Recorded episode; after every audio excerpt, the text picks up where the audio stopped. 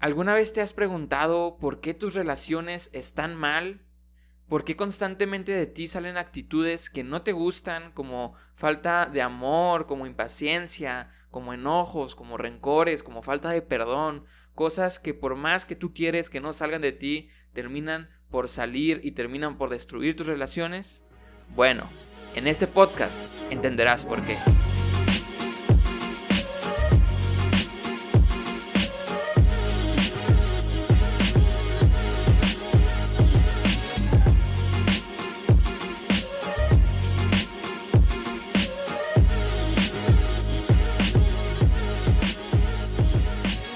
Hola a todos, bienvenidos al podcast de The Crew. Mi nombre es Enoch Madrigal y es un gusto estar con ustedes en este nuevo episodio, en la segunda parte de nuestra serie Lo que destruye tu vida. Y como ya escuchaste en la intro, vamos a estar hablando acerca de por qué nuestras relaciones con otras personas constantemente están mal, por qué de nosotros salen cosas que no nos gustan a pesar de que no queremos que salgan.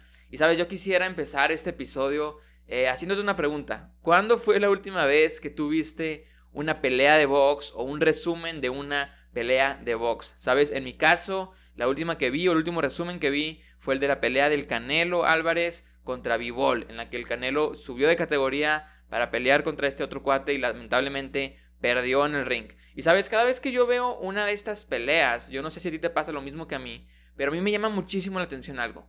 Me llama muchísimo la atención que estos vatos arriba del ring se dan golpes bien pero bien duros, se sacan moretones, se sacan sangre, se lastiman el uno al otro. Y después cuando se acaba la pelea, no importa quién haya ganado, quién haya perdido, ellos se bajan y se dan la mano y se sonríen. Y luego van a la conferencia de prensa y en la conferencia de prensa les preguntan cosas acerca del otro boxeador y dicen algo como esto, no, pues fue una gran pelea, pero no solamente fue una gran pelea, sino que es un gran boxeador. Y no solamente es un gran boxeador el otro cuate, sino que aparte es un gran ser humano. Y tú te quedas como que, ¿cómo es posible que estés diciendo cosas como esas si te acabas de dar eh, de golpes con él arriba del ring? ¿Cómo es posible que tú dejes todos esos enojos o toda esa adrenalina arriba del ring y cuando te bajas ya lo olvidaste y ya puedes llevarte bien con esa otra persona? Porque, sabes, yo creo que sería increíble que tú y yo tuviéramos la capacidad de hacer exactamente eso. Porque, sabes, tú y yo también tenemos nuestras peleas, tú y yo también nos aventamos nuestros rounds con otras personas, a veces con nuestra familia, con nuestros amigos, con nuestra pareja, con quien sea, pero la diferencia es que la mayoría de las veces tú y yo tenemos que admitir que no somos capaces de dejar todo arriba del ring, sino que cuando nos bajamos tú y yo nos llevamos rencores, nos llevamos enojos, nos llevamos malos pensamientos, estamos ahí maquinando nuestra cabeza otra discusión y cómo ganarle y nos, la vivimos peleado adentro de nuestro corazón con otra persona. Y la pregunta que quiero resolver es ¿por qué? O sea, ¿por qué pasa eso? ¿Por qué eh, no somos capaces de perdonar a la otra persona? Y mira, ante esa pregunta muy probablemente tú podrías decirme, bueno, no, la razón por la que estoy peleado con el otro después de lo que me hizo es obvia. Porque me hizo algo muy malo, Enoch. O sea, se lo merece, se merece que esté enojado con él, se merece que no lo perdone, Tú no sabes lo que me hizo. Esa persona me lastimó, lastimó a mi familia, lastimó a mis seres queridos, me hizo daño a mí, echó a perder mi negocio, hizo algo que esa persona se merece mi enojo, se merece que yo esté mal con él o con ella. Y sabes, yo puedo entender que en muchas ocasiones sea difícil perdonar por lo que hizo la otra persona, pero personalmente yo soy de la gente que cree que si todos nosotros tuviéramos la capacidad de perdonar, a pesar de que haya sido lo que haya sido lo que te haya hecho la otra persona, entonces nuestras relaciones estarían bien. Si tú y yo pudiéramos perdonar siempre, nuestras relaciones estarían bien. Entonces la pregunta más bien sería, ¿y por qué es difícil perdonar? O sea, ¿por qué si a nivel intelectual uno piensa, pues me gustaría perdonar? ¿Por qué en la práctica es tan difícil perdonar? O sea, ¿por qué? Y tú podrías decirme, no, bueno, no, si tú lo has experimentado pues tú sabes que es difícil. Y sí, yo lo sé, es difícil, pero ¿por qué es difícil? Y bueno, por otro lado, también muchas veces tenemos que admitir que no es que la otra persona nos haya hecho daño y que por eso está destruida la relación, sino que tenemos que admitir que a veces tú y yo somos los que lastimamos a la otra persona. Tú y yo somos los que hicimos algo, a veces algo grande, eh, de gran magnitud y de mucho impacto, pero otras veces también cosas que a lo mejor son pequeñas, pero que de alguna u otra manera terminan por destruir nuestra relación con la otra persona y fue culpa de algo que tú y yo hicimos o de alguna actitud que tú y yo tuvimos como falta de amor, como falta de paciencia, cuando nos desesperamos mucho con otras personas, con nuestra pareja, con nuestros padres, eh, no lo sé, malas actitudes, eh, enojos, etcétera, etcétera. Y todo eso nació de nosotros y eso destruye esas relaciones. Y es curioso porque la verdad del asunto es que tú y yo no queremos tener esas actitudes. Tú y yo no nos levantamos en la mañana un día diciendo, el día de hoy voy a ser impaciente, voy a ser enojón, voy a destruir mis relaciones. Tú, tú y yo no hacemos eso. Tú y yo al contrario nos levantamos eh, con toda la disposición del mundo de que el día de hoy sea un buen día, de que el día de hoy tendremos buenas actitudes, el día de hoy lo haremos mejor que el día de ayer. Y sin embargo, a la hora de la hora, a la hora de la discusión, nos nace del corazón todo eso. O sea, fluyen cosas malas, fluyen malas actitudes. Y la pregunta es, ¿por qué? La misma pregunta. ¿Por qué? Porque, ¿sabes? De alguna manera, es como si tú y yo, eh, dentro de nosotros, tuviéramos como una fuente de maldad. Una fuente de maldad de la cual salen todas estas malas actitudes, todos estos rencores, toda esta falta de perdón. Y que esa fuente de maldad no nos deja ser la persona que tú y yo quisiéramos. Y no solo eso, sino que esa fuente de maldad provoca que nuestras relaciones estén mal. Y sabes, la verdad del asunto es que esa fuente de maldad dentro de nosotros no es imaginaria, sino que existe. Hay una fuente de maldad dentro de nosotros. Y tiene nombre y tiene apellido, y su nombre es pecado. El pecado, amigos, eh, amigas que me escuchan, es esa fuente de maldad que está dentro de nosotros y que produce cosas malas dentro de nosotros. Y sabes, es muy probable que tú no tengas contexto eh, de iglesia o de fe y que tú no te consideres un seguidor de Jesús y que cuando yo estoy diciendo esto, a lo mejor a ti te saca un poco de onda porque tú no estás muy familiarizado con esto del pecado, quizá ni siquiera estás de acuerdo, pero yo estoy seguro que tú te puedes identificar con lo que acabamos de decir. Tú experimentas esta onda de querer hacer el bien y no poder hacerlo, porque algo dentro de ti no te lo permite. Así es que yo estoy seguro que este tema te va a ser muy útil de cualquier manera, ¿ok? Ahora, habiendo dicho eso, vuelvo a repetir, la fuente de esa maldad es, es el pecado. El pecado, la naturaleza pecaminosa que tú y yo tenemos desde que nacemos, produce esa maldad. Entonces es por eso que tú y yo podríamos decir de alguna manera que es el pecado dentro de nosotros lo que termina por destruir nuestras relaciones con otras personas. Es decir, el culpable es el pecado que está dentro de nosotros. Si ese pecado no existiera, nuestras relaciones estarían mal, pero ese pecado existe y por eso nuestras relaciones están mal. Porque por su culpa tenemos malas actitudes y rencor, etcétera, etcétera, etcétera. Ahora, en este podcast, yo sencillamente mi objetivo son poderte eh, decir dos cosas, poder lograr dos cosas que yo estoy seguro que te van a ayudar mucho, como a mí me han ayudado mucho y como me siguen ayudando. Y la primera de ellas es que tú y yo podamos decidir dejar de amar el pecado y empezar a odiarlo. ¿Por qué? Porque entendemos que nos hace daño. Porque entendemos que el fruto que produce en nosotros le hace daño a otras personas. Y es en ese entendimiento que tú y yo debemos decidir dejar de amar el pecado y empezar a odiarlo, porque la verdad del asunto es que muchas veces tú y yo lo amamos, lo perseguimos, tú y yo hacemos cosas que terminan por llenarnos de deseos, por hacer más y más cosas que producen más pecado en nosotros y total, lo amamos, pero debemos odiarlo. Como diría el profeta Amós en Amós 5:15, odien lo malo y amen lo bueno. Y sabes, es curioso porque realmente no soy yo quien te está pidiendo que lo odies, sino que es el mismo Dios en pasajes como este que te acabo de mencionar y en tantos otros a lo largo de toda la escritura, en el que Dios nos incita a odiar el pecado. ¿Por qué? Porque Dios sabe que si tú y yo odiamos el pecado, tú y yo nos vamos a alejar del pecado. En otras palabras, el odio al pecado nos aleja del pecado. ¿Ok? Así es que ese es mi primer objetivo. Y mi segundo objetivo y el más importante, muy probablemente, es que tú y yo podamos entender cómo es que funciona esta onda del pecado dentro de nosotros para que tú y yo podamos vencerlo y que en última instancia nosotros estemos bien y nuestras relaciones con otras personas estén bien, ¿ok? ¿Y sabes por qué quiero esto? Porque la verdad es que tú y yo no podemos vencer en un juego, por decirlo de alguna manera, en el que no entendemos las reglas. No sé si a ti te ha pasado como a mí, en el que alguna vez has jugado algún juego de mesa que nunca has jugado y quizás un juego difícil como tipo el Risk o alguno de esos que tienen reglas algo complejas y tú tratas de jugar contra alguien que ya es experimentado en ese juego, que ya lo ha jugado muchas veces, que siempre gana y que conoce las reglas y que tú no conoces las reglas. Te hago una pregunta, ¿pudiste vencer en ese juego la primera vez que lo jugaste? La respuesta lógicamente y seguramente es no. ¿Por qué? Porque no podemos vencer en un juego en el que no conocemos las reglas. Sabes, hace tiempo cuando yo estaba en la primaria, me acuerdo que en alguna ocasión levantaron una convocatoria para un torneo de ajedrez que se iba a llevar a cabo en los recreos. Y, ¿sabes? A mí me llamó la atención. Yo siempre había visto a mi papá jugar ajedrez, a mi abuelito jugar ajedrez. Y yo dije, pues le voy a entrar. Y me inscribí. Pero, oh sorpresa, yo no sabía jugar ajedrez. Yo jamás había jugado ajedrez en mi vida. Yo no conocía las reglas del ajedrez, pero me inscribí. Me acuerdo que el día que empezó el torneo me levanté a las 5 de la mañana con mi papá. Mi papá me enseñó todo lo que pudo a jugar ajedrez para que me fuera lo mejor posible en el torneo. Y fui, participé y me fue relativamente bien. Pero te digo algo, no gané.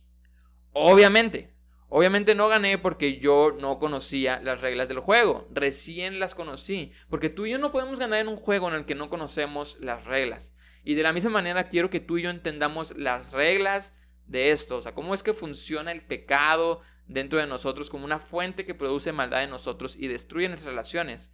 Para que cuando tú y yo podamos entenderlo, de esa manera tú y yo podamos vencerlo. ¿Ok? Así es que solamente te voy a decir dos cosas que quiero que entiendas acerca del pecado para que tú y yo podamos vencer. ¿De acuerdo? Ahí vamos.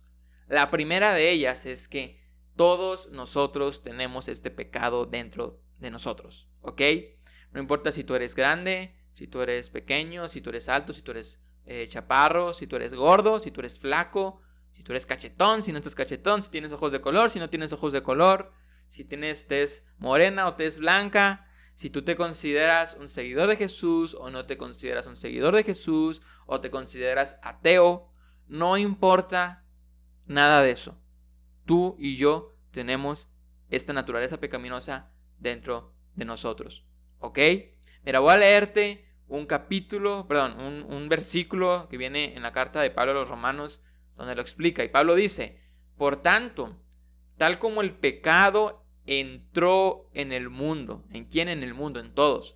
Por medio de un hombre, que es Adán, y por medio del pecado la muerte. Así también la muerte se extendió a todos los hombres porque todos pecaron.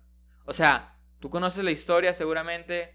Adán y Eva eh, pecaron al desobedecer a Dios y nos cuenta la historia bíblica que desde ese momento el pecado entró en la humanidad. Antes de eso no había pecado en la humanidad, pero en ese momento el pecado entró dentro de Adán y Eva y es por eso que de repente se dieron cuenta que estaban desnudos y tuvieron, pena de estar con Dios porque lo habían desobedecido.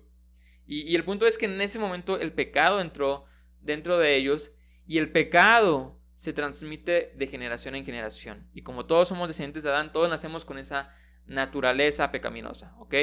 Ahora, ¿por qué es importante eso? Porque eso significa que a ti te importa esto, ¿ok? A ti te importa esto tanto como a mí me importa, porque tú y yo lo estamos experimentando. ¿De acuerdo? Ahora, la segunda cosa que quiero que entiendas acerca del pecado es que no todos son malas noticias, ¿ok? Porque hasta este momento hemos hablado de malas noticias, de que todos somos pecadores, de que todos nacemos con este pecado, de que este pecado produce cosas malas en nosotros, pero no todas son malas noticias, sino que también hay buenas noticias. Y mira, quiero seguirte leyendo el texto que te estaba leyendo. Y en Romanos 5:19 dice lo siguiente, porque así como por la desobediencia de un hombre, los muchos fueron constituidos pecadores. Y luego continúa diciendo, así también por la obediencia de uno, los muchos serán constituidos justos. ¿Sabes? Este es el asunto. La mala noticia es que el pecado nos separa de Dios y que todos nacemos pecadores, Que el pecado produce cosas malas en nosotros, pero la buena noticia es que Dios vio eso y decidió no quedarse con los brazos cruzados, sino que al contrario, Dios decidió hacer algo para que tú y yo podamos no perdernos, sino poder acceder a la vida eterna y reconciliarnos con Dios. Así es que lo que Dios hizo es que Dios mandó a su Hijo Jesús aquí a la tierra a vivir una vida como tú y yo la vivimos, debajo de la ley, teniendo que cumplir los mandamientos de Dios, pero con la única diferencia es de que Jesús sí pudo cumplir con esa ley. ¿okay? Jesús no pecó, Jesús lo logró, Jesús sacó 100 en su examen, pero después Jesús murió como el peor de los pecadores. ¿Por qué? Porque recibió el castigo que nosotros los pecadores merecíamos tener, porque la paga del pecado es la muerte. Entonces es por eso que cuando tú y yo depositamos nuestra fe en Jesús, en ese momento tú y yo somos perdonados porque nuestro castigo que tú y yo merecíamos ya fue castigado en la cruz de Jesús. ¿De acuerdo? Esa es la buena noticia. Y no todo termina ahí, sino que esto es súper importante. En el momento en que tú y yo creemos y somos perdonados, después de creer en Jesús y arrepentirnos de nuestros pecados, en ese momento Dios nos dice que pasa algo extraordinario. Y es que el Espíritu de Dios, el Espíritu Santo viene a habitar dentro de nosotros. ¿Ok? Así que ahora dentro de nosotros los que creemos y somos perdonados, ya no está solamente esa fuente de maldad, sino que ahora también hay una fuente de bien. Ya no solamente está el Espíritu Santo, perdón, ya no solamente está la naturaleza pecaminosa dentro de nosotros, sino que ahora también está el Espíritu Santo dentro de nosotros los creyentes. Y es en eso en donde está la clave del juego. Ahí es donde está la clave para que tú y yo podamos vencer. En el hecho de que no solamente está dentro de nosotros la naturaleza pecaminosa, sino que también el Espíritu Santo. ¿Por qué? Porque así como la naturaleza pecaminosa nos da deseos de hacer el mal, de tener malas actitudes, de ser rencorosos, de no amar, de odiar, de ser impacientes, de enojarnos. De la misma manera, ahora el Espíritu Santo dentro de nosotros también nos da deseos, pero deseos de hacer el bien. ¿Ok? Mira, te voy a leer algo que dijo el mismo apóstol Pablo en la carta de Gálatas en el capítulo 5, desde el versículo 16. Y Pablo dice esto. Por eso les digo, dejen que el Espíritu Santo los guíe en la vida. Entonces, no se dejarán llevar por los impulsos o deseos de la naturaleza pecaminosa. Ahí está. La naturaleza pecaminosa desea hacer el mal, que es precisamente lo contrario de lo que quiere el espíritu. Y el espíritu nos da deseos que se oponen a lo que desea la naturaleza pecaminosa. Ahí está. Estas dos fuerzas nos dan deseos diferentes. Y dice Pablo, esas dos fuerzas luchan constantemente entre sí y entonces ustedes no son libres de llevar a cabo sus buenas intenciones. Entonces, Pablo lo que nos está diciendo es que ahora tenemos dos deseos, uno bueno, uno malo, es como el angelito y el diablito de las caricaturas. Y la clave está en a qué deseo tú y yo decidimos hacerle caso. Porque por cada vez que tú y yo deseamos no perdonar, el Espíritu Santo nos va a incomodar y nos va a pedir que perdonemos y nos va a dar un deseo de perdonar. La pregunta es, ¿a cuál de los dos deseos le vas a hacer caso? Porque por cada vez que tú y yo queremos ser impacientes y enojones con nuestros cercanos, con las personas con las que convivimos, el Espíritu Santo al mismo tiempo nos incomoda y nos da deseos de ser pacientes, de perdonar, de ser amorosos, de no odiar, sino amar. Y entonces estas dos fuerzas se oponen entre sí, pero la clave está en a cuál deseo tú y yo le hacemos caso. ¿Por qué? Porque mira, Pablo continúa diciendo esto. Cuando ustedes siguen los deseos de la naturaleza pecaminosa, los resultados son más que claros. Y continúa diciendo, los resultados son inmoralidad sexual, impureza, pasiones sensuales, idolatría, hechicería, hostilidad, peleas. Ahí está, peleas, celos, arrebatos de furia, ambición egoísta, discordias, divisiones, envidias, borracheras, fiestas desenfrenadas y otros pecados parecidos. Permítanme repetir lo que dije antes, cualquiera que lleve esa clase de vida no heredará el reino de Dios. O sea, ahí está esa lista. Si tú y yo seguimos los deseos de nuestra naturaleza pecaminosa, vamos a tener esos resultados. Y no te llama la atención que uno de ellos es peleas, que uno de ellos es celos, arrebatos de furia, ambición egoísta, inmoralidad sexual, todas esas cosas producen peleas con los demás. Todas esas cosas destruyen nuestra relación con las demás personas y todo eso es por culpa del fruto que produce el pecado en nosotros, por culpa de cuando tú y yo decidimos hacerle caso a los deseos que esa naturaleza nos da. Pero ahí no termina todo, porque Pablo continúa diciendo, en cambio, la clase de fruto que el Espíritu Santo produce en nuestra vida, o en otras palabras, la clase de fruto que está cuando tú y yo le hacemos caso a los deseos que el Espíritu Santo nos da, es amor, alegría, paz, paciencia, gentileza, bondad, fidelidad, humildad y control propio. No existen leyes contra esas cosas. O sea, imagínate, cuando tú y yo obedecemos a los deseos que nos da el Espíritu Santo, el resultado es que amamos, que somos alegres, que tenemos paz, que tenemos paciencia, que tenemos gentileza, que tenemos bondad, que tenemos fidelidad, que tenemos humildad. O sea, todas esas cosas restauran nuestra relación con otros. Todas esas cosas nos hacen estar bien con otros. O sea, esos son los deseos que Dios nos da. Dios nos da el deseo de ser amoroso, de ser alegre, de, ser, eh, de tener paz, de tener paciencia, de ser gentil, de ser bondadoso, de ser fiel, de ser humilde, de tener control propio, Ahí está la clave. ¿A qué deseos le estamos haciendo caso? Y Pablo termina diciendo, los que pertenecen a Cristo Jesús han clavado en la cruz las pasiones y los deseos de la naturaleza pecaminosa y los han crucificado allí. Qué increíble, ¿no? Qué increíble que tú y yo tenemos la posibilidad, cuando creemos en Jesús y recibimos al Espíritu Santo, de vencer a esa fuente de maldad que está dentro de nosotros, que es el pecado. Pero te repito, amigo, la clave es, a qué deseos le estás haciendo caso. Y mira, yo te voy a decir algo. Yo quiero ser bien honesto contigo. Esta decisión de qué deseo le haces caso no es como decidir entre azul y verde, entre amarillo y rojo, entre, no lo sé, entre qué me compro, este playero o esta playera. No es así de fácil. ¿Por qué? Porque tú le vas a hacer caso al deseo que tengas más fuerte en el momento de la decisión que vas a tomar. A ese deseo le vas a hacer caso. Si tú tienes más fuerte los deseos malos, le harás caso a esos deseos. Si tú tienes más fuerte los deseos de Dios, le harás caso a esos deseos. Entonces la pregunta clave es, ¿a qué deseo estás alimentando? Porque el deseo que tú alimentes, entonces será el deseo por el que tú te dejarás llevar. Así funciona nuestra voluntad. Nuestra voluntad funciona de esa manera. Tú y yo hacemos lo que en ese momento tenemos nuestro deseo más fuerte de hacer. Así es como funciona. Cuando tú y yo hacemos cosas inclusive que no están mal, pero que alimentan el ocio, que no alimentan al espíritu, entonces tú lo que estás haciendo es que estás debilitando el espíritu y estás fortaleciendo a esos deseos malos. Y bueno, ahí está la clave amigos.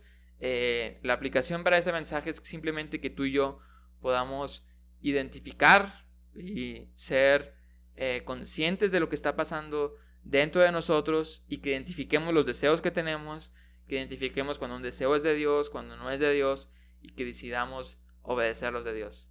Y simplemente quiero que tú y yo nos imaginemos cómo es que se vería nuestra vida si tú y yo fuéramos capaces, y tú y yo creo que podremos ser capaces con la ayuda de Dios de obedecer a los deseos que Dios nos da obedecer, obedecer a los deseos del Espíritu.